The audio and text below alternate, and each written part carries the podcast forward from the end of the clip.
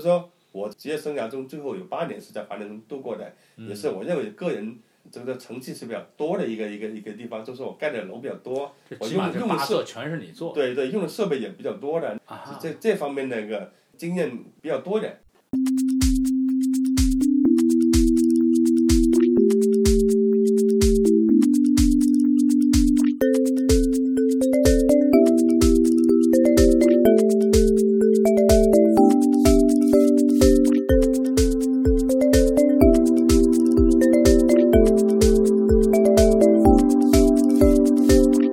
各位朋友，大家好，我是赵红平，谢谢您继续关注空八四零访谈系列节目。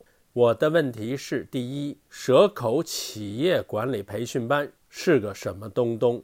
二，华南城又是个什么东东？三，对于甲方来说，什么最重要？请收听空八四零访谈系列之十七，蔡永胜。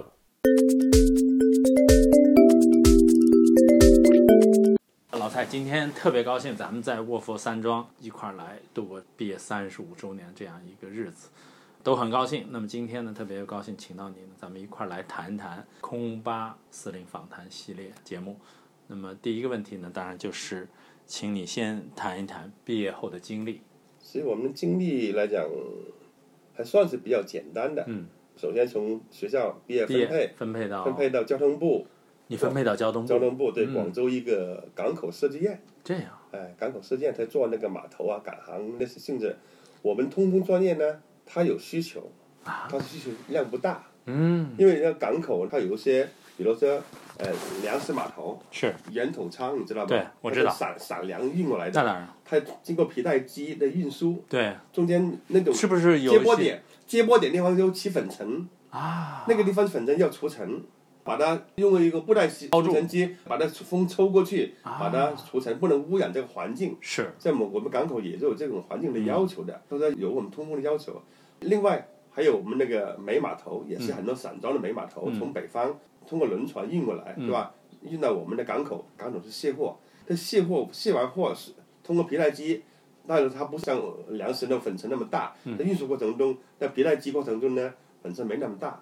但是到了煤堆堆成一个堆场以后呢，它就有一个扬尘的一个可能性，啊。风一吹，它那个煤的粉尘就会吹起来。啊，所以我们在周边呢都布置一些喷雾器、抑尘装置，对对这个堆场时刻进行一些压尘，就是说不能让它那个无限制的那个那个吹吹跑，当然风风太大可能会吹跑一部分，是。但是我们这就小风的情况下，还是能够把这个尘呢控制在我们特定的一个范围内。范围内。嗯，首先这两个就就通风的工作，还有是那个港口码头呢，它有一些动力站，嗯，需要动力的，就比如说压缩空气，嗯，还有些小锅炉房，嗯，还有些呢乙炔站，嗯，都是这种属于以前我们是动力专业的，嗯，把我分过去呢也就是搞动力为主，嗯动力专业，空调专业呢也兼顾一点，就说不大，因为我们对民用建筑来讲。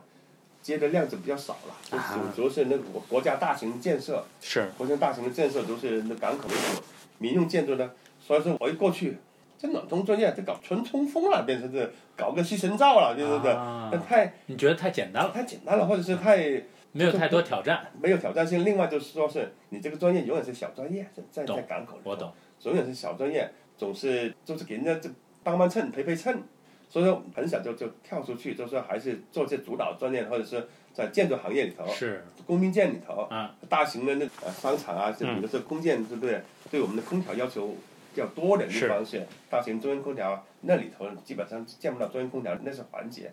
那个年代我们也是比较听话的时候，领导说不行啊，你别分配到我这来，你得老老实实干完五年，你再考虑调动的事儿，啊，对不对？我刚去我就想调动了，就提提你当时真的就想提这个要求调动提，出报告去调动啊，因为那个时候我们毕业生还是需求还是很很很很旺盛的，对不对？对对对，像像省建筑设计院，还有说市建筑设计院，还有一些大的建筑公司，那个安那是我们那会儿非常宝贵的，非常抢手。我们非常宝贵的那个。所以说嗯去他们的那些每年都有一些招聘会，看一下，哎，你来吧，你要什么档案啊，什么都来吧，对对？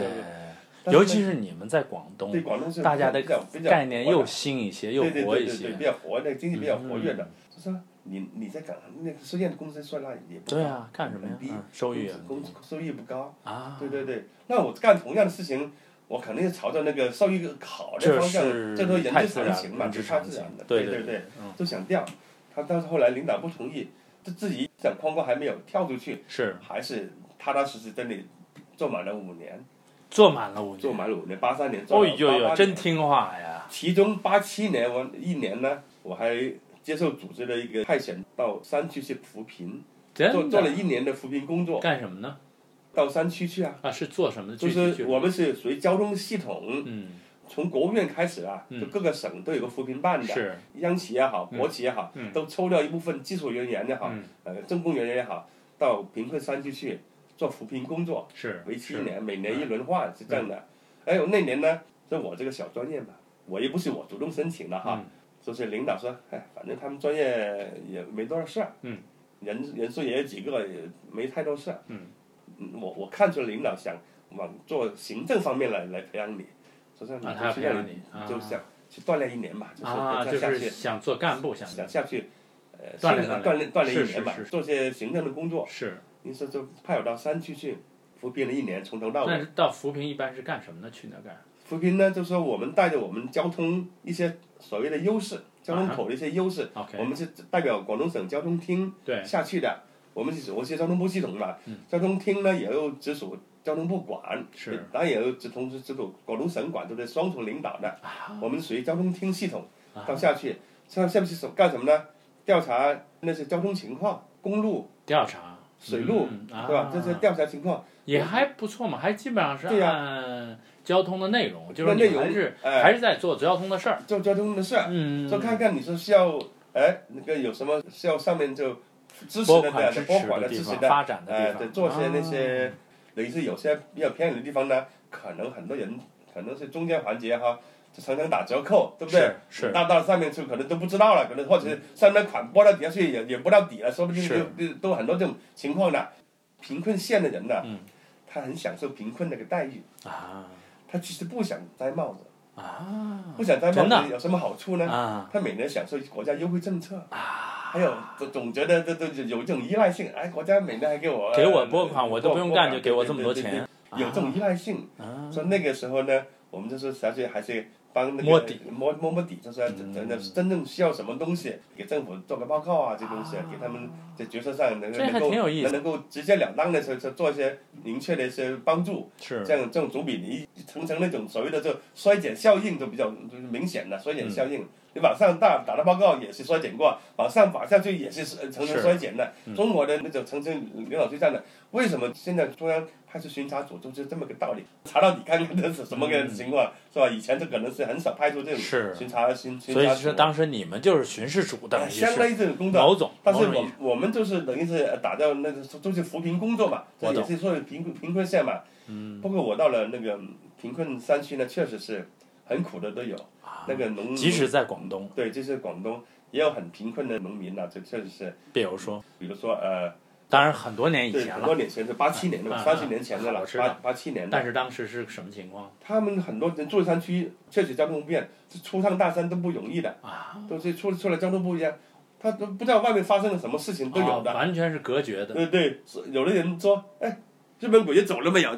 这种问题都都还有，有这样的吗对对对，还有这种问题都有的，对对对那么闭塞的都的情况都有。太可所以说我们就是八七年整整一年就做了这个扶贫的工作，啊！你们多少人？一共一共一个组大概是十来个人，十来个人，你们是都人这十来个人会在一块住在那个县委招待所，啊？待遇还算不错，对不对？待遇都住在县委招待所，每天就派个车，你想到哪去，你自由选择的，你想到哪去，到哪个乡，到哪个镇，到哪个哪个部门，我觉得还蛮有意你思，都你都可以去。等于也不用我们专业的工组长。实际上是挂名他们县委副副县长啊、副书副县长记的那个那个那个衔衔头，对不对？就打在这个东西里，我们就等于是副县长助直属手啊，直属直属下去对对对，哎，都是助手，对，就助手的意思，啊对对，挺有意思的。对对对，我以前以为的扶贫都是到呃比较贫困的支教啊支教什么，但是你们这种贫支支就代表政府去的对，代表政府还挺有意思，我觉得。在扶贫工作对对对，做了一一年。对对对那可是，一年等于你就设计这些都不做，就是做扶贫，对，完全脱产做扶贫嘛。理解。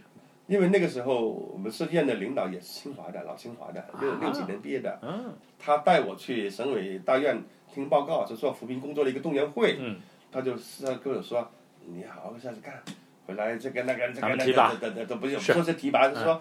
因为你不是小专业，对，你可能是往往行政方面可能是更更利于你的发展，机会多点，对。他有这个意思。对，但是没想到哈，嗯，我下去以后呢，接触的人多了，思想好好好像发生变化，发生了一些变化。比如说？比如说接触很多商人，接触很多那种来投资的，啊，各种各样的人，就比原来设计院的那些那些环境啊，就实际上是很单纯的，就是埋头做设计我。懂，接触外面的人多了以后呢，思想都觉得有点不安分起来，就觉得世界外面外面世外面世界真很大的，真漂亮，对，就是胆量就变大了。大一些，如果说五年前我有这个胆量，我早就出去了，对不对？对对，并并不说那等到现在啊，我懂但在那时候没没有真正去去接触社会，可能是，是所以说经过这次扶贫工作回来以后呢，觉得还到哪都差不多了，其实到哪到哪都差不多。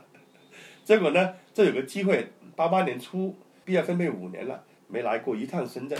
啊，就是离深圳改革开放那么那么近的地方，居然我没去过深圳。但是我我说一句，到深圳是需要一些特许证的吧？他是特许，那个办通行证，要办对对对，办通行证。费劲儿吗？像杨杰、嗯于恩贵，嗯，还有什么刘强谢桥嗯、刘强嗯，还有大龙，呃王世开，他们都去过，他们都去过深圳、广东都来看过，对不对？反而广我在广州几年都没去过趟深圳，太老实了，太老实了，对对啊对。因为领导没派你下去，你就不用下去嘛。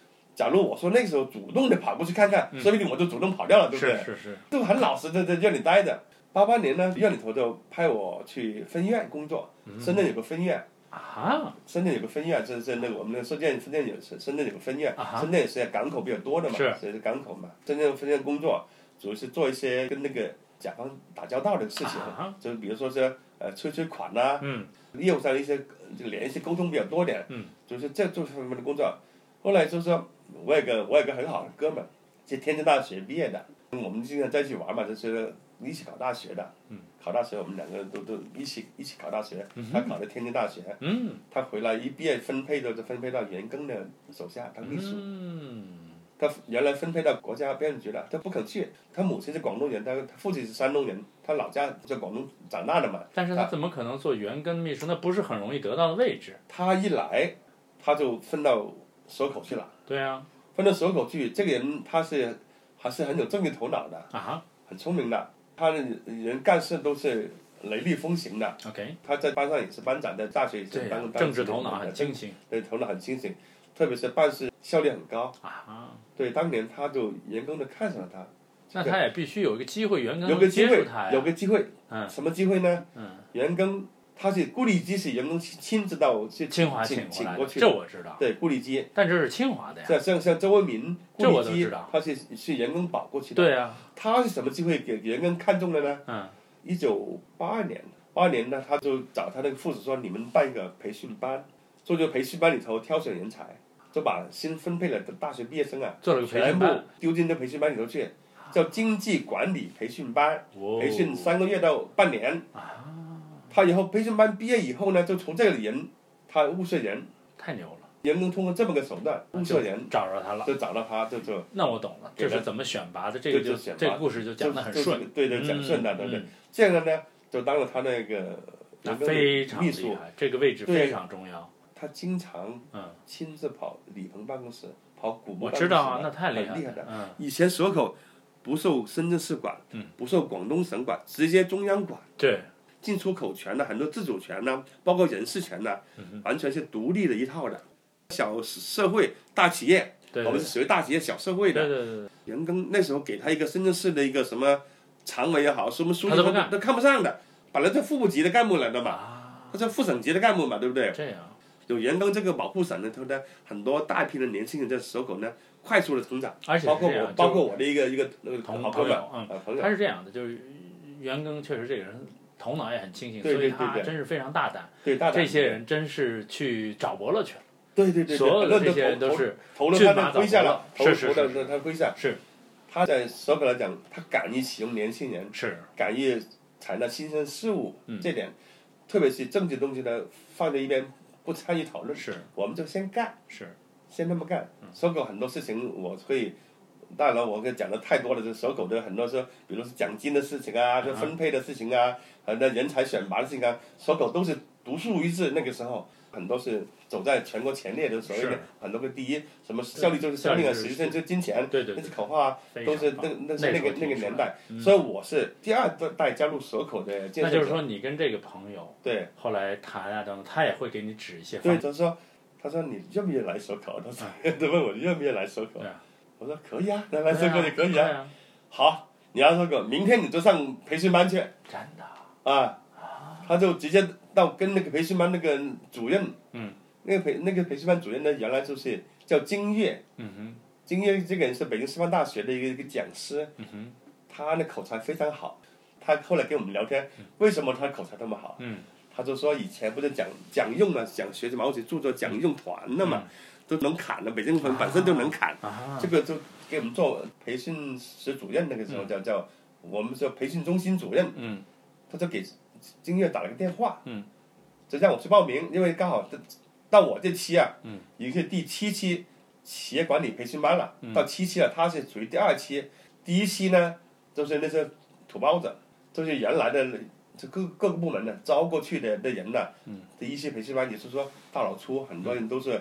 很多人是连什么什么交谊舞啊，什么交响曲啊都不知道的。嗯。那批一期的人呢是用了一小部分，员工觉得不行嘛，后来就从第二期呢基本上都是新币来，这个就像你这些。这包括孤立基都是第二期培训班的。你跟他是。一块儿，我不是，我八八年去的时候已经第七期了，第七期对，八二年是第二期嘛，啊，这是大学生这批，第啊，二就是真正的大学生，过来的，对不对？完完整整，对不对？嗯，到我这批，这这这我我是八八年去的嘛，但你也是黄埔的呀，对，那个时候就叫黄埔军校，没错，这就是黄这就黄埔军校，你就是袁庚的一个黄埔军校，军校系列的。第七期，对对对，一共卖的，是第二期，对对对对，太好了。然后呢，一共办了九期，啊！就就后面就不办了，就不办了，就，不办了，九期以后就就就就所以你那也是一个六四了。我啊，这样，所以说，我进了蛇口以后呢，嗯哎，这个我也是市场上接了非常大的一个信息量，那是就是改革开放那些信息量，那是，企业管理深圳大不一样，对对对，改改革开啊放，或者说很多很多是观念这这社院是听不到的，没见过的，很很多新鲜事儿，完全是耳目一新，对，一股子干净，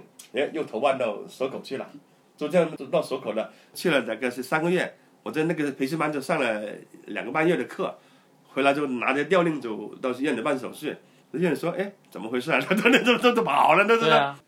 我不是说院长，你不是答答应了吗？五年我就可以办调动了吗？那那那，我把这个还真是这话也在这那儿，话话他话在那对啊对对对对对，他也没话说没了，话说了，那这没话说，我也干满五年了，对不对？对对，那那就那就没办法了，那就走吧那怎么办？就办就办吧，对不对？我还真是我们试验最早离开那种所谓的这种全民所有制的那种铁饭碗。铁饭碗的，把自己给铁饭碗那掌你这是握的这个。开创者之一呀、走了一个先吃螃蟹了，对呀，别人都非常惊讶，。嗯，就说你清华毕业生，不管怎么样，院院领导还对你还是很重视的。对呀、人家一不管你做业务也好，做行政也好，他肯定还是想培养你的。嗯，你走了，我那个好多那些老同志是很可惜对我说：“小蔡你怎么走了？”这这对对对非常惋惜，还没来得及培养你，培培非养你呢，常惋惜甚至。还没来得及培养你，我说真的了。啊这样，我决心以下就是那时候可能是几个方面，嗯，就是还是想多接触点社会这个东西，在社院那么点事儿，我觉得沉不下来，就是说这个心还是沉不下来，还是想热火朝天点的，还是干得更更轰轰烈烈的。那个时候还是有一定的抱负的，说说实在的，我哈，那个那个年代对不对？才才三十岁出头嘛，就三十岁有有有一定的抱负的。他就出去到了蛇口，蛇口很快啊，到了蛇口我就是项目经理了，我开始管项目了，管房地产，对但是？这些按道理咱们一开始也没有太多的经验，对呀、但是毕竟属于从建筑行业从车间过来的，是当甲方是没有问题的。没有问题。对甲方这个相对来说简单一点，简单点，嗯也是跟图纸打交道，是跟施工队打交道，对不对？我一去都是做一些什么呢？就给人家甲方发包了，嗯，草拟合同了，就是干这种管理工作嘛，是吧？就是做等于是做甲方的，嗯，草拟工作嘛，就是一开始领导还说是不错，哎，对对对，干得很好。工工作还是挺积极努力的，对啊。对对对，给你个项目经理干，对不对？一直干，干了几个项目下来，是。对。但你那会儿的项目都是都大，都小都都是不太大还不算不算大，啊，我们那个项目啊，大概？我们呢，我跟林少斌是建吧的嘛，啊哈。我也跟他聊过天。林少斌说我们所口地方很小，啊。一共就是两平方公里啊，三平方公里。后来后来填海又填出去多一点，啊。就更没多少地。那个时候他的想法是什么呢？他也比较保守的，那个开始也是很保守的。哎，我们慢慢开发我们的一亩几分地，一年干点，一年干点，就这么维维持下去就可以了。啊他原来想法也没有，后来是给大环境所逼迫上，要走向全国，要走走出去，是走出深圳，走出蛇口，嗯向全国进军这个房地产，嗯，对不对？那个时候都是一步一步说老实话，我这有点落伍了。那那时候我那个时候我都有点落伍了，对不对？有点跟不上他了，真的太快了，这个这个速度真的太快了，真的。我还是在沉着的我，一点点的耕耘我的那那个东西，做一个成一个这小小。但你们当时那个项目一般是多少多大多少平米的哎？呀，那个时候都是民用吗？有都是民用的，都是民用民用都是啊都是都是盖盖那种高层建筑，高层建筑高层建筑，嗯，还有一些那种综合那种商业商业体。对对对对对吧？我们在蛇口，在蛇口来讲，蛇口也将近二十年了，有大部分的建筑都是都是你做的都在我的手里头，全是你做的。然后我去我去蛇口，呃绝大部分百分之对都七十都我都可以说出它怎么建出来的，对对啊对，你都知道对对对对，都建出来了。啊但是后面建的也也不也很多，也不少对不对？我离开以后建的也很多，嗯这是我那个来在蛇口就干但是在。这里做甲方，一般你是怎么？就是说，嗯比如说设计院设计出来，啊，然后施工队施工，对，你就是说设计出来，你就先要审查，看这个设计怎么样，呃，然后你再去施工，你再到工地要去看，还怎么？我不懂这个甲方你是怎么？甲方是这样的主要内容有些甲什么？甲方是这样的，甲方首先呢是跟那个设计院要沟通，嗯，就是把我们那个甲方那个想法想法意图告诉他，告诉他，是想做什么样的东西，对，什么对不对？品格的，相当于一个设计任务书嘛，是不是？对对对对。但任务书还有一些技术上的细节。这个任务书是你写吗？不是我写，一开始还是他们建筑系的人写，啊建筑系啊，建筑搞建筑人写。像我们呢，我刚开始也是做像做空调啊，给排水啊，这些专业性的一些技术要求，分教你呃，就把技术要求要写出来要要提出来，交给设计院。我们甲方宗旨就是经济合理，设计院也是一样的这个道理，对不对？他在设计院来讲呢，他不不太清楚你甲方怎么个经济合理法，我们更更加明确一点，呃，怎么做做什么东西，这个告诉东西做到什么样的程度，对不对？那都是按照什么样的造价来做，甲方是有一定的要求的，成本那个成本控制，控成本控制这个设计了，对对对，嗯，对对，叫叫所谓的所谓总承包的意思嘛。是做这个甲方做了多少年了？做做了将近十年吧，可能是做十做了做了十年。就是哎一一座楼一座楼的起。对对，一座一高层一一座座一座高层的起，对对对对对。呃，这里边儿一般会对你来说啊，啊，呃，相对甲方比较头疼的时候会是什么？因为你想，乙方他是说啊，甲方提出来要求，嗯我设计完了，人家不满意，然后打回来，我还是重新设计，然后又有一个时间的，你懂吗？就是最后期限什么的。对你甲方来说，所以不就头疼一开始在蛇口当甲方呢，还是很很舒服。很舒服的，为什么？因为蛇口呢，他连规划权他自己都有，他连规规划权权甲方有，对甲甲不是甲方也是工业区，工主要是工业区，工业区有，工业区的关系跟我们招商地产的关，我们地产关系呢。就等于是就是一个组织。我懂。比如说，我们单位的谁谁谁又在这个这个规划室，谁谁谁又在监理公司，谁谁谁又在这个什么部门盖个章，这东西简直易如反掌，等自己家的你就拿随便盖就是了。啊，所以有这有这种权利比较，简单。没有求到深圳市，很多都是不往市里头报。比如说很明显的一个一条，这面子上的查账，嗯，说说你到底有没有超面积啊？有没有按照这个规划设计要点来做啊？后来你发这个红本的时候，你就要查账这个面积的，嗯经常超面积，它的面积怎么办呢？就回过头来改设计要改设计设计要点，就这么反过来改的。嗯，后来就不行了。越来越严格。对对对，比如说偷面积的事情啊，对对对，改设计要点的事情，后来就做不成了。后来深圳市慢一点一点把你的所口的那种权利啊，就往深圳市里头收掉了。是这样。自从六四以后，蛇口的这个权利在不断不断的缩小。这样。你这个企业，你就办企业，你不能办成社会这个样子。我先澄清一下，因为这个地方我还真是蛇口从来没去过。对，蛇口和深圳到底是什么关系？是这样的关系哈。深圳呢，是特区，蛇口工业区，特区中的特区，特区特区中的特区，真是特区中的特区。啊，因为我们蛇口人呢，好牛的，从来不把深圳放在眼里。人呢？深圳人呢，从来也不需要你管你的蛇口，反正你反正蛇口知道你是有来头的，也懒得管你。到了六四以后就不一样了，中央发生很大的一个变化，是对你这个蛇口支持力度的立立马就降低很多。降下来了。从政治上来讲，就是彻底打压你，这样。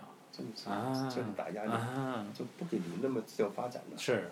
慢慢慢慢把你所有的权利一点一点收回去了。你企业就是企业，不能变成社会的样子。啊，确实是呢，因为企业办到一定的程度，从小规模情况来讲，嗯，还没有那么大的问题，因为你个办社会是要涉涉及到方方面面的，嗯，市政的、嗯教育的、医疗的，嗯，你办不起来，一个企业办不起来的那不，行。没有利用纳税人的那种那那这个钱，你是办不起来的。嗯你你一个企业能交多少税啊？一个企业交交税是有限的，你完全自己能够呃搞得起来吗？当时蛇口就是这个工商管理局就是最大的头。对呀、所以说啊慢慢慢慢，你就企业就办你的企业，就慢慢就把那个社会功能这个剥离出来剥。离掉了，原来很多像呃蛇口那个职工职工医院，还有子弟学校，都是幼儿园。全是在一个企业底下的，啊。相当于我们以前那个那种大院，那校院呃嗯那个那种子弟学校那种那种的，嗯，不能这么办的。深圳后来讲，你这个如果是办成这样子的话，你就不符合你所谓的那种那种现政企分开了，对不对？那种那种状态嘛嗯，就不符合的嘛，是吧？往前走的话，你就更也迈不开一迈不开了嘛，对不对？但是这十年对你来说还是嗯。收获，就是说还长了很多见识，对做了一些事情，对不对？嗯哎呀，说说什么呢？嗯，因为我的领导也是建八的同学的林尚斌。对。我这个你们这算一个什么部门？就是林少平和你，这算一什么部门？我们是属于、呃、工商工业区房地产公司，啊工业区顾立基是工业区那层面的嗯，顾立基是工业区的总经理，啊哈，林少斌是属于工业区下面的下属公司，呃一个老总。其实工业区房地产公司的历届老总都是清华的，都是好多清华人在那那里面那里头的，嗯立届老总都是清华的，都是一大帮清华在那里面干。这样就过了十年，嗯到了九九七年，我是九八八八八年，就到了九八年。嗯那个时候大家没什么事儿干，我们很多人去了蛇口十年嘛，房子也买了，那该有好像要在聊天干什么好呢？移民嘛，这这这这这这这这就出来这个了啊！对就出来个移民钱钱也够了，什对么也够了，对对对对对对。对，当时就折腾的移民了，是对对对对，那几年就就就就办了办了去了加拿大的移民的事，，嗯，这零一年就去了加拿大，对，加拿大我也也不辞职，你不是特别喜欢也，不也不辞职，嗯也跑过去看看，瞄两眼就跑回来，瞄两眼也跑回来，是这种的，就这样，但是这边的活儿实际上还在干，还在干，对对嗯，我每去都请假一两个月，这样的时间长时间，这些领导上也也不高兴了，是不是？你老是这这这这这么请假这么长时间，别人也也是还是有那的看法的。是，所以说这个过了时间长以后呢，大概维持了几年，就是领导上，嗯、也不给我安排什么重要的工作，工作那是啊不重要的工作，那我就是等于是是这个闲人在那里了，我每天上下班没事，我就下下棋，就干这种事，就是我我在那里吊儿郎当，就就不就会觉得吊儿郎当的感觉，对没什么意思对对，没什么意思。后来自己觉得，哎呀，没什么意思，还是离开吧。我在五十三岁时候我还跳槽，我就太一一零年我就跳槽了。跳到什么地方跳到这现在的公司叫华南城，哦也是一个朋友介绍的，啊一个朋友介绍说你干脆你到我这来，啊我这里规模比较大，啊缺个暖通总工，你就来当个暖通总工就行了啊，对不对？但是实际上还是甲方，还是甲方，还是做甲方。嗯就二零一零年我就跳到这华南城是在深圳吧？总部在深圳。这个华南城呢，它是一个新型的一个企业，是民营企业。嗯民营企业那个老板还是挺能干的，就是说是他这种商业模式来讲呢，很能受到各个省，特别地方官员的一种青睐，嗯，因为他很能快速的打造一个税收增长点、就业增增增长点，有政绩。对地方官员呢，他要的是政绩嘛。嗯，所以说，我们华南城在深圳第一个华南城这种模式啊，成功以后呢它，是什么模式？比如说，这为什么就搞这个华南城呢嗯？它原来是做制造业的，制造业它有个原料采购、产品的销售，当然它有两个环节。是他就觉得原料采购在深圳来讲，就没有一个集中那个交易这个地方，东买一点，西买一点，就缺乏这么一个集中的一个市场就。等于到了一个对对对把所有交易市场交易市场，对，他那个时候敢为人先嘛，对不对？那好了，我就把这个原材料所有厂家供应商请过来，请过来，啊，在我这里开店。就这个华南城吗？对，华南城就是这买计算机的这些地方吗？也不是，那就是赛格，那是赛格。赛格我是做，比如说那种化工啊，做这这些的这些啊其他各各行各业的那种工厂的采购，嗯比如这皮具的加工啊，这东西我还有们公司纺织品都是在你们深圳纺采购啊纺织品的采购啊全啊，在那个地方。对，所以说他有这个想法，跟我们那个原来呃深圳市政协副主席叫徐徐主席吧，啊，他徐主席也是刚刚退休，没有，就说就给他一个建议，嗯叫他请他就说你这里开一个交易市场，嗯，就这么个建起来一个这个华南城这个属于五金的皮革啊那种原材料，叫我觉得非常好叫华南呃工业原料呃交易市场叫交易市场，懂了，这么个建起来，我懂了。建了以后呢很成功，嗯，很多那个供应商国际厂商采购商好都来，都跑到我这里进行交易了，那肯定采购也方便了，成本采购成本也降低了等于。把交易成本一下降低很多。对了，交易成本降低了，嗯都不用到四处乱跑了。对呀，交易成本一降低，大家都有都有都有利可图了嘛这。是好多利双赢的那对种，好多赢。但是这个东西呢，很快就给人模仿了，对不对那？肯定，但肯定的，你只要你成功，但是我们华南城规模还算是做的比较大。嗯。结果再看你的规模那么大，有那么大的规模，吸引了各个省省委书记、省长带队来考察。这样我说这个老板厉害就厉害这点，能够忽悠了那帮人。他带着国土局长，带着银行行长，带着规划局长，整套人马带到你这里来考察，希望哎，你就按照你这个模式到我这里我做一 copy 个呃引进 copy 一个投资。他怎么能够有资源请到这些人呢？他就是他说，认识这些人，还是说他就愿意去做他有这件事儿运作他广告还是广告还是很？做的很厉害的啊哈。这最用专业电视台啊，还是是各个的各大媒体啊，还是这个这个广告效应还是很厉害的。是，他们就带队来进行考察。嗯对他地方官员来讲，他也很需要政绩的时候。嗯对我们来讲，老板来讲，也需要往外扩张的。好吧哦也，嗯一一拍一一拍就双核，对啊，是吧？就双赢的事。其实我们老板没那么多钱，说老实话，哪有那么大的投资？一投资都是，呃，上这不百亿、是你上上上贷款呗，对，都贷款嘛，对不对？嗯对不对？我的土地都是比较便宜的，我们是在一线城市的，因为都是政府支持的事对儿，政府支持所以事他就地也便宜，地也便宜利息也便宜，我们这种项目呢，离城市中心区呢，周边地区大概是二十几公里左右也不能的地方太远，也不不能太太远，对不对？交通呢相对比较方便一点，须方便呃对。然后呢，就说地价很便宜的，那个还是比较便宜的那个那个对吧画一大片给你，哇哦！画一大片给你，这你就盖吧，就盖你就盖一。般一般，比如说在你们深圳的这个有多高的几层的楼？这种不需要太高的楼，不需要太高，占地面积要就大，面积要大。面积要大。为什么？他就不想让太多层，对对对对对，他就是一两层、三层、四层，对对对，铺开就行。做铺面呢，喜欢首层，做铺永远面首层首层对，我们呢不能光盖一层啊，盖一层那个容积率太低了，太太浪费呃土地资源了。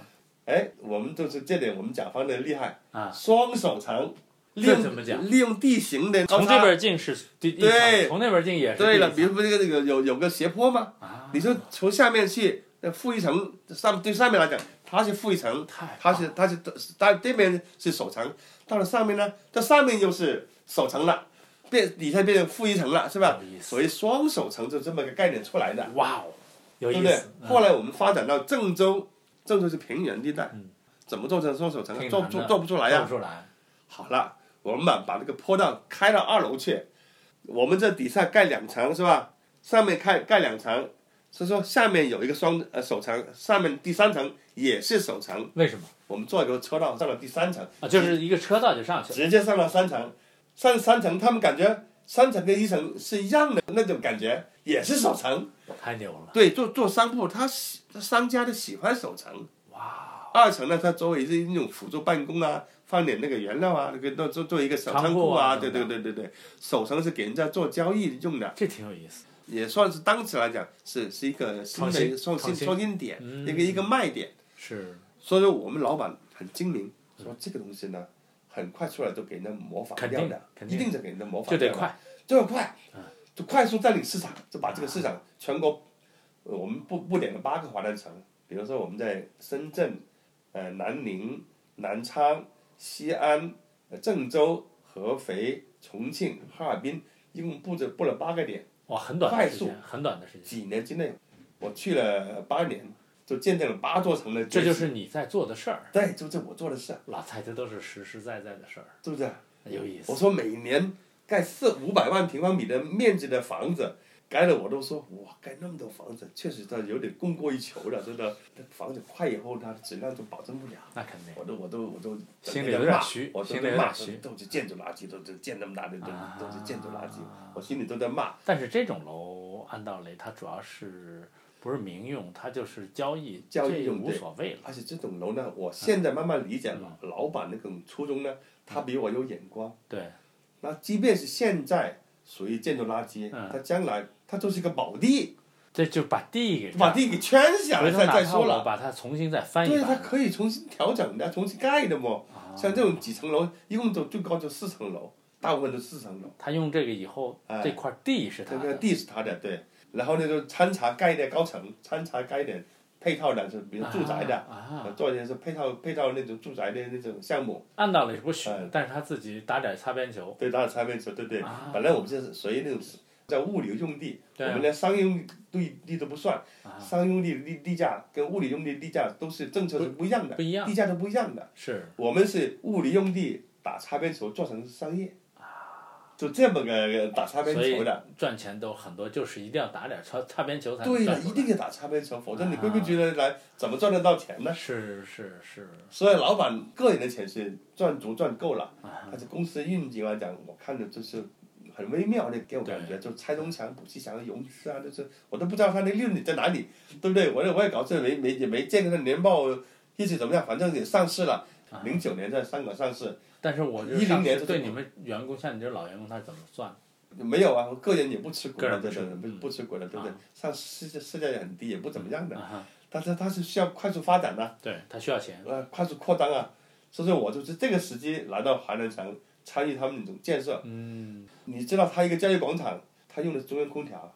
我以前接触的中央空调最多就是两千多冷吨一个项目，也是几万平米，不到十万平米的一个项目、都了不起了，嗯对不对？一个冷吨能管个二十到三十平米吧左右嗯嘛，是吧？我现在一个项目都是四十万、三十万，那就是要也就是说说要一万多冷吨才能够满足我这个需求。太牛了，一万多冷吨都说我操那么大那么大的项目，对我来讲觉得很有挑战性要要管那么大的项目，管那么多那种空调的设备那些配置设备，对对对，但是以后这个运营也是你们管吗？运营也是我们自己管，运营也是我们自己管。所以你底下有很多人，对又有管理公司，又有那个物业管理公司，专门有个物业还还有对对对，专门有个物业管理公司。所以说我职业生涯中最后有八年是在华南度过的，也是我认为个人这个成绩是比较多的一个一个一个地方，就是我盖的楼比较多，我用用的设全是你做。对对用的设备也比较多的，啊，这这方面那个经验比较多点，经验好，教训也好，反正就是。反而是最最后八年中见的多一点。前面的东西这些小的一些小打小闹，给我感觉都小啊打小闹。啊哈，就所以说，我的最后来讲，很多经验积累的都是后面的几年才真真正正跟那个我的技术又完成接上钩了。那这里之后，你比如说跟前面的相比，有哪些你觉得哎，咱们的这个技术还真管点用了在这里头？比如说，你就选制冷设备的，量，你会有一个比较概念性的量的选首先华南城我看了哈，它那个能耗指标来讲啊，因为它体量很大，是。你任何一个小指标的一个波动，都会影响它总的一个造价，啊，非常厉害的，非常大，非常大。嗯，动不动就都都就三十万平米、四十万平米，你一平米增加一百块钱，就是一个很大的一个数字，对老板来说很厉害的。是。所以我们在华人城这种交易广场这个设计上来讲呢，动了很多心思。算了很多细的，比如说我们那个机房面积，嗯，都拼命压缩，管道面积也在拼命压缩，嗯，还有风管，比如说我们那个防排烟是独立的一套风管，嗯，我们精打细算到什么程度呢？防排烟跟空调是同一个系统，嗯，来做，当然后来发现管理起来也是有点难度的，嗯，管理起来阀门的动作是是不好控制的，但是为了省钱呢，它的风管量也很大，嗯，他说能不能把它合用起来？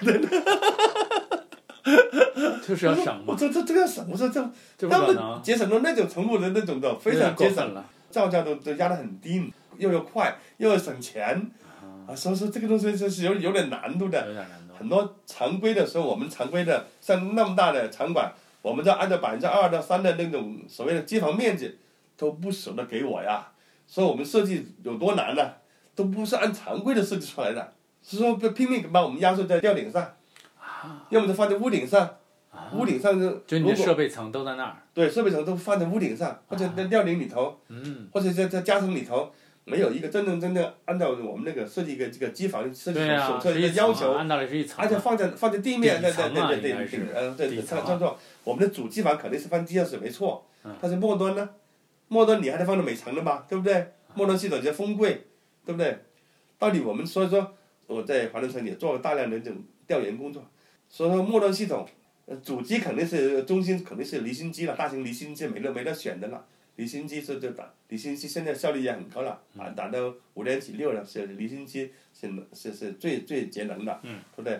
但末端系统呢，到底是小循环呢还是大循环呢？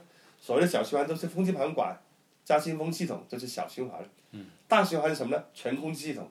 全空气系统就是说，整个一个区域的，比如说两千平米，或者说几百平米、一千平米，就用一个风柜来管这个商业面积，这是叫大循环，对不对？我们到了什么程度啊？从一楼到五楼几层楼的那种空调的那个机房，全部集中到屋顶上去。哇，屋顶上通过竖向那个风管，然后它是水平再分出去，这个风力平衡是非常难调出来的，那对设计对师、设计来讲调试都是有挑战。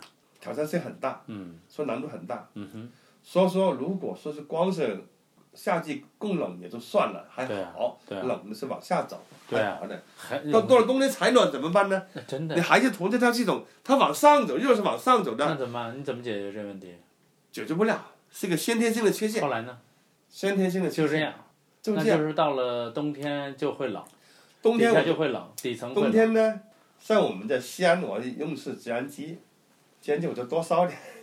但再再多烧了上面会不会热呀？我在怀疑。是啊，是是，你这个反正上面就浪费点，上面就浪费不点。光是浪费，你也不舒服。热热的热不不至不至于热，还不至于热，不至于热。OK，底下我不太知道这种大空间的。底底下也也是说能达到十五度以上就差不多就行都都可以了，对不对啊？只有不是不低十五度都没有寒冷的感觉嘛，人的冬天穿衣服还稍微偏多点的嘛，对不对？嗯也不像夏天需要那个穿的那么单薄的衣服，是你要是这十五度以下都会呃感感感到寒冷的。冬天你这十十五度以下是十五度左右，还不觉得太冷的嘛，但是穿衣服还是偏多的嘛，嗯是吧？我们的的冬天虽然是我设计是十八度到二十度，对不对？十八度到二十度我这个采暖标准对，但是达不到，都底层达达不到，底层达不到一般是十五十五而且你度左右。这个地域性很大，对对对一会儿重庆，一会儿对呀，就全国各地各都不一样啊哈尔滨多冷南方北方的对对啊，对对那你这个不太容易。不容易做到的，的是嗯不容易做到的。啊，所以说我们就是说南方的空调呢还好办点，都是往下走，都单一嘛，只有供冷没有供暖嘛。所以说我们全空系统就有这个问题，还是这个上面到了冬天底下都不够凉的，上面是热的。我懂，但是这个肯定会有一些研究成果会做。我觉得当然有人真的，但是你们这个案例还相对比较特殊，比较特殊，对，不是很多人感兴趣不去做这件事儿。对对对对对对。我懂，所以要要调起来也很难很难调得到，所以只能说说是把冬天的什么采取什么措施呢？在底下那个多做点门帘呐、少点烟囱效应，少进点新风，是不是？基本上新风不开都可以了。呃，啊就是冬天来讲，基本上不，它你你冬天温差那么大，渗透的很厉害呀，对不对？底下那个门帘都补严一点。那比如说你这呃八个里边哪个相对来说对你来说挑战大一点？一个是郑州，一个西安。为什么呢？郑州来讲，这个供暖呢是我们用制寒机的，这个是自己运营，这两种模式。郑州呢是购买能源的，我们是跟北京高陵能源公司，他们投主机来购我们购买它的冷气，还有冬天他们是用燃气锅炉购买它的暖热气嗯热。它现在跟末端系统呢同一套风味系统，像西安的情况下呢，它就好点。为什么好点呢？是我们自己运营的。对啊，如果客户投诉我多，就加点就行我就我就烧多多点多烧点，嗯，但是呢，投入成本高点。郑州点就不给你干了，他他每个月按照那么多钱来定死的，对啊，他就是每天给你供供供那么多冷，按照面积来收费的，啊所以郑州的投诉就稍微偏大一点。那能不能跟他我只能说，改一下那个合同，让他呃到那几个最冷的月就稍微多烧点儿，但多花点钱呢，也比你多投投诉好。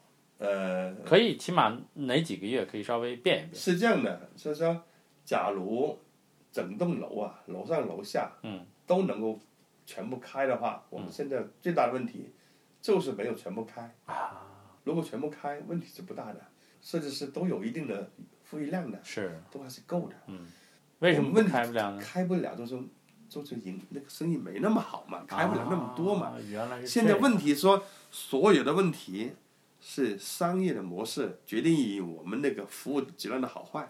再一个呢，你说在深圳好，在对商郑州就不一定好，所以你这个按一个模式做出来的，当然就不能说是在都一样好，那是啊是啊嗯，我懂，深圳那个模式呢，至少深圳生意好点，对对，问题就会少一点。啊。到了郑州地方呢，他那个生意也不算太好，是。在合肥生意也不算太好，嗯，但是又要要求达到这种服务水我懂水准，，我懂。就难度很大了，啊哈，难度就很大了。所以说，其实我统计过，华南城这种这种单位面积的能耗来讲，根本是跟全国来讲，我敢说是最低的。真的，单位面积能耗，因为它的基数太大了，啊基数太大了。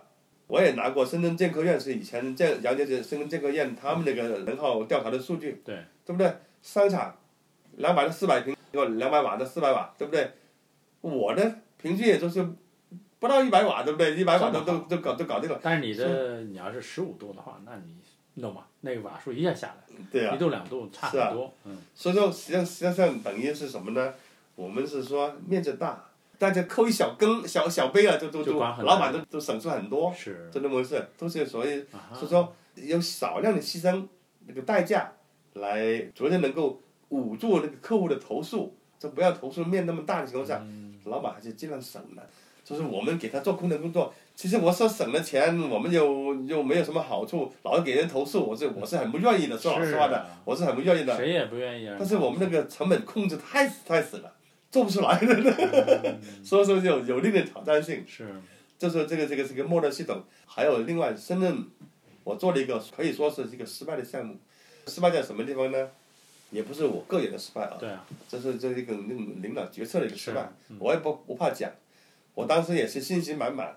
深圳市是有峰谷电价这个非常好的一个政策，也就是说夜间晚上十一点到第二天的七点，这个这个时间段内电价只是白天的四分之一，嗯，峰谷电价差达到四比一，嗯，也就是说两毛多钱一度电，白天是一块钱一度电，商业用电，就那么好的电价差这个峰谷电价，用续兵的办法是是很好的，对不对？这个政策是完全满足了。我也做了一些调研工作，比如说续兵的条件是什么呢？峰谷电价差要一比三到一比五，嗯，我我满足了，我是一比四是满足的。做续兵空调，它那个回收率，它出投资肯定增加的，你知道的，要续冰需要很多的很多续冰设备什么的，要投入投投入嘛，回收期在三到五年也能满足了，对不对？只要这两个条件，出投资跟那回收期，我做个充分的调研以后呢，我就提出我的概念，就是说在深圳可以做续冰空调，就提出这么个概念。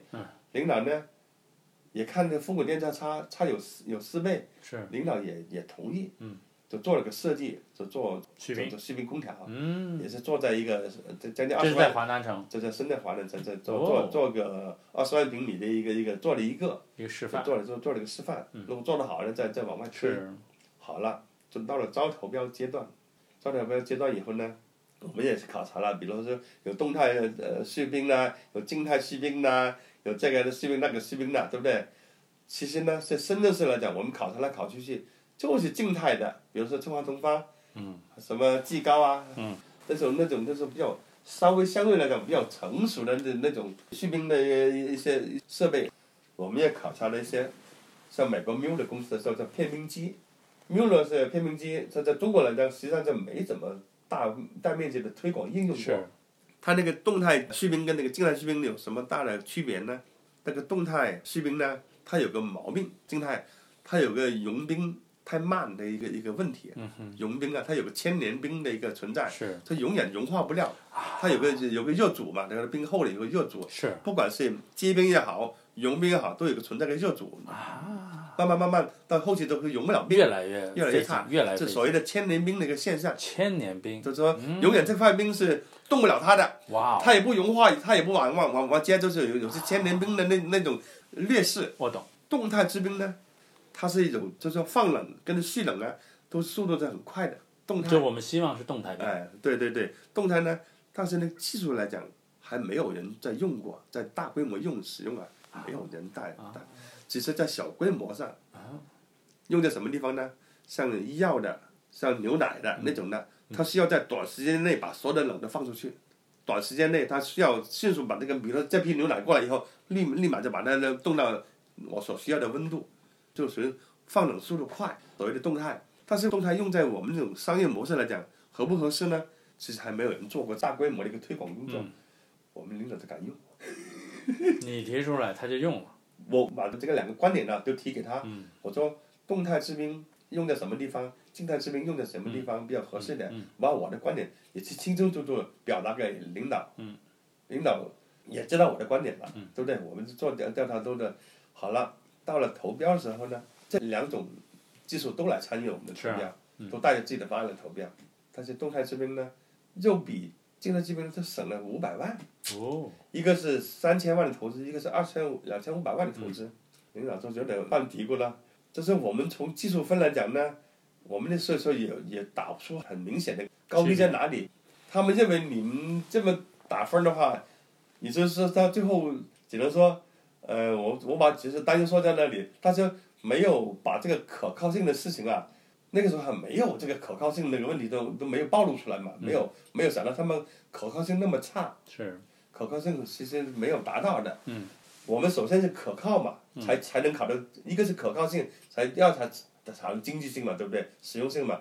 最后决策了呢，他用了这个动态制冰。嗯。在重庆生产的。啊。就引用美国没有人公司的东西，很大项目，对不对？在中国，在中国可能是首首个首个那么大规模的一个用在这蓄冷项目上，两万六千冷吨时。用在十八万平米的一个建筑物上，嗯哼那个时候，我们也既然是领导这么决定决定了，我们也是努力做配合，把它把它做好，尽量把它做好。是啊。最后调试两年，这个在安装安装期一年多吧。嗯。调试调试这个技术的主要负责人是叫周平忠，是南京的一个很很有名的一个研究员，也是在做这个技术的一个推广的一个一个主要负责人。也是个研究员来的，也是年龄比我大几岁这样子。在调试过程中，我就全程参与这个调试。我也希望通过通过比较少的一个投资，也能做到很好的一个效果出来。我也何乐而不为啊？我也信心满满的时候，我也全力配合做。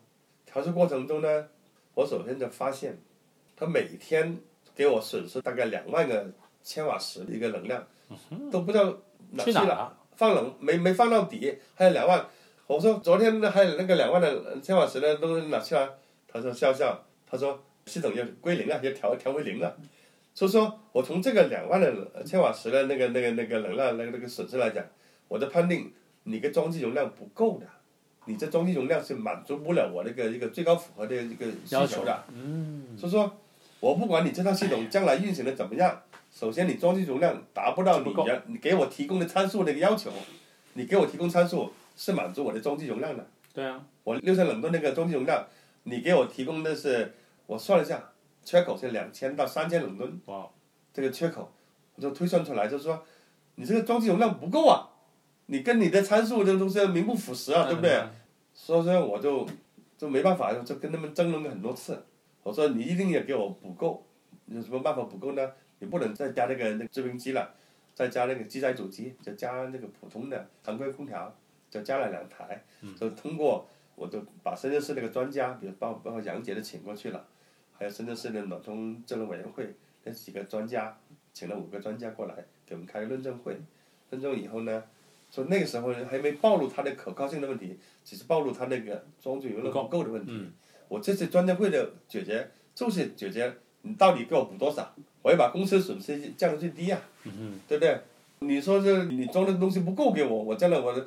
现在我是人少吃饭可能够够吃，都人开放的开放的话人齐了哈，各个楼都楼层都开业的话，那就那那那那大家吃饭，你你这那个锅做饭出来不够吃了，对不对？那最后呢？这个最后呢，我们甲方呢也有一帮人在说这个事儿，就说这两千冷吨行不行？我说我根据我计算那个公式是够的，对不对？他们说他们虽然可能就不太够，要三千冷吨才能够。但是那个你不能要求人家己方无限的给你带啊，人家是有人家的核算的，人家只同意补给我一千，对不对？不会说他们说我算算补一千就够了，那那那那，我确实经过计算以后呢，确实要两千，要两千？才够。最后后来专家来论证以后呢，认为两千是够的，嗯，是保证能够这个这个弥补的中心容量不足这个问题啊的。这个我说话就是说，家里和尚念经不算了，就请外来和尚念经才算了。实际上就是他们这这这这这也根据我这东西呢，也给我再再重新又重新说了一遍而已呃，重新说一遍而已。也就是说呢，补个两千冷吨确实是够了，最后就补了，就补了两千冷吨，那还不错。就把这个中心容量这个问题就解决掉了，但是这不是冰了，是常常规。是常规了，对不对？那，就是而且这个也有个好处，就是用常规的呢，就在白天调风的时候对对对更加节省，比较简单。我们双工况，你知道，双工况主机开起来就很很浪费的嘛。是是是是我们尽量少开双工况。从项目的案例来讲，我也看到设计上的一些问题，就说我们那个配置原来设计上是不太合理的。比如说啊，机载主机百分之十的复复合，续兵百分之三十也没问题。问题是双工况百分之六十太多了，双工况开起来你知道吧？是环节非常多的。对，通过两道板换，再再一个把它冷放出到末端来讲，效率大大降低了。双工况组织一定要少开双工况，嗯，这个这个东西。后来我就说，通过这个项目，我就总结出了三三四是比较合理的，百分之三十的续兵，是。百分之三十的机载主机嗯，百分之四十的双工矿，嗯，也也就是说百分之三十的续兵加上百分之三十的机载主机，已经有百分之六十了，嗯，百分之六十的呃基本荷载能够保证我百分之八十到九十的那个天气的情况都能够满足了。那就挺好。我的双工况就极少开了，说是最大负荷要开百分之四十的那个双工况，实际上很少，用不着，用不着，所以你在实际中是挺省的，挺省的。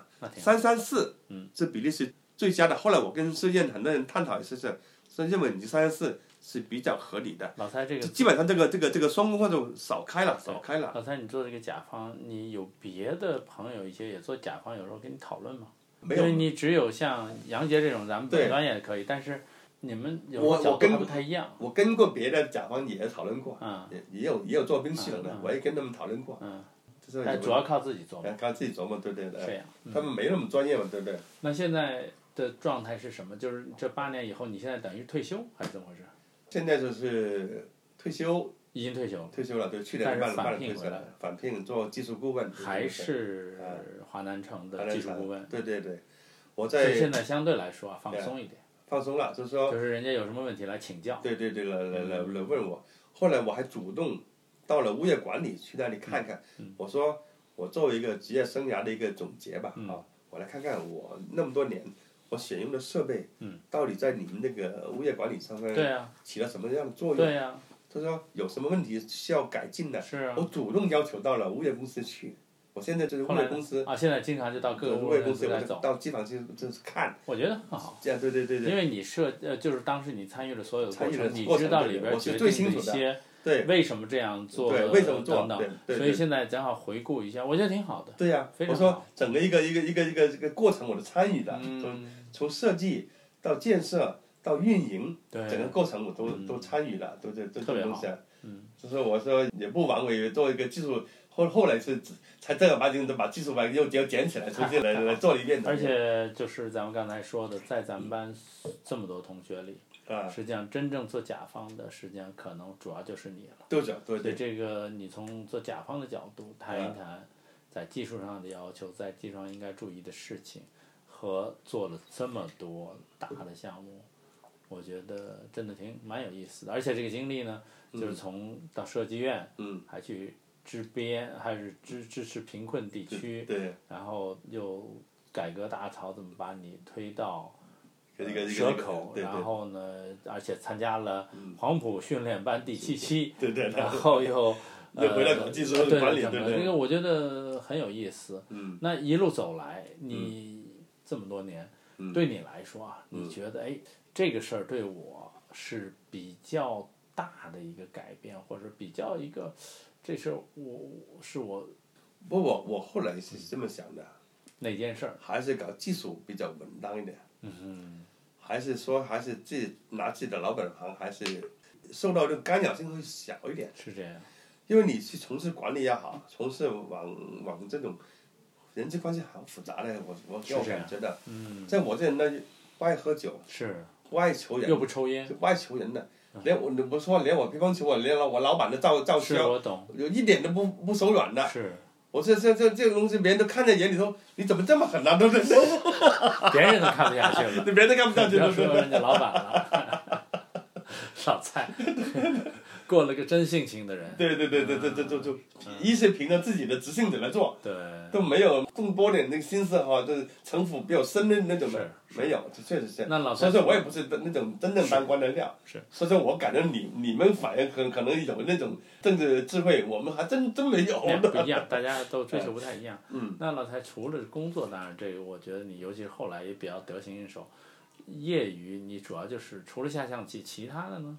打打牌，对，从业余生活来讲，我还是很比较丰富啊。有杨姐在那里，他他很他很能调剂我的生活的。是是是，我懂。这有他的这里，我我我我不愁的，对对，随时对对，有什么好玩的东西都都都把他叫上我，对啊我有什么好玩的事情我也知道他，对不对？所以你们住得很近，很。对，住的很近。所以有有杨姐在那里，我很开心的。就是虽然说整整整整天在闹闹打打打吵吵闹闹，是是很很愉快的生活的，其实的。杨姐也也也觉得，我我跟杨姐还真是有渊源哈。我到了九二年，嗯我在甲方嗯，我那个同事呢，原来也是他们建厂局设计院调过来的，是个女同事，叫叫李玲。嗯，结果那个杨杰那个刚来华生的时候，那时候在在蛇口嘛，在是。在分院在蛇口嘛，他也来找他的同事，嗯。他也知道那个同事也调到我们那个呃那个那个招商地产的嘛，嗯。他找来我跟我的同事在一个办公室嘛，他就老蔡？啊，怎么是你啊？这儿 很有缘，分，对对对，那是叫真有缘分。对对对，不是找你，但是碰到了，碰到那真叫我，对缘分。对对，有缘分。他那时候是属于借调到华生这个他讲干干了这个段时间，对对对。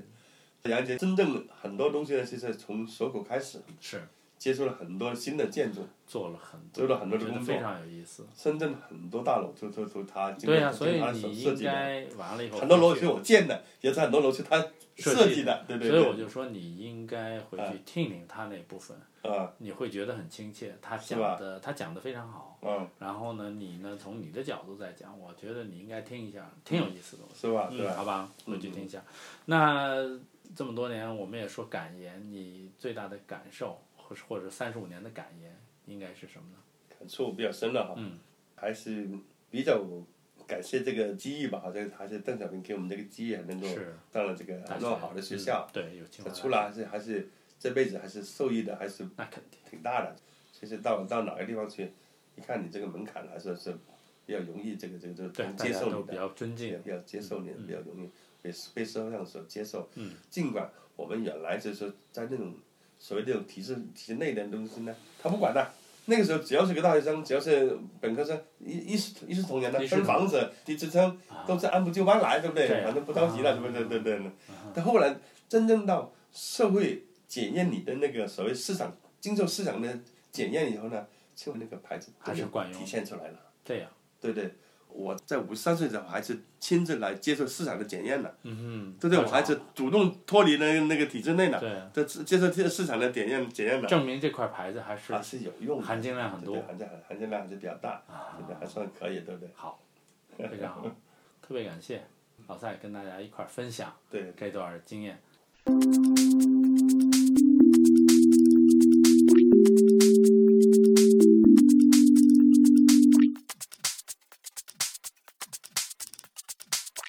空八四零访谈系列之十七就要结束了。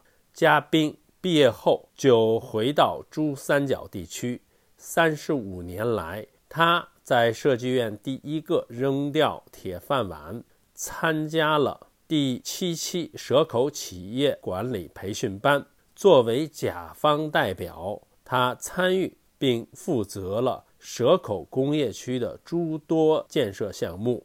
参与并负责了八个规模巨大的华南城综合物流及交易中心的建设，令人羡慕。谢谢您的关注，下期节目再见。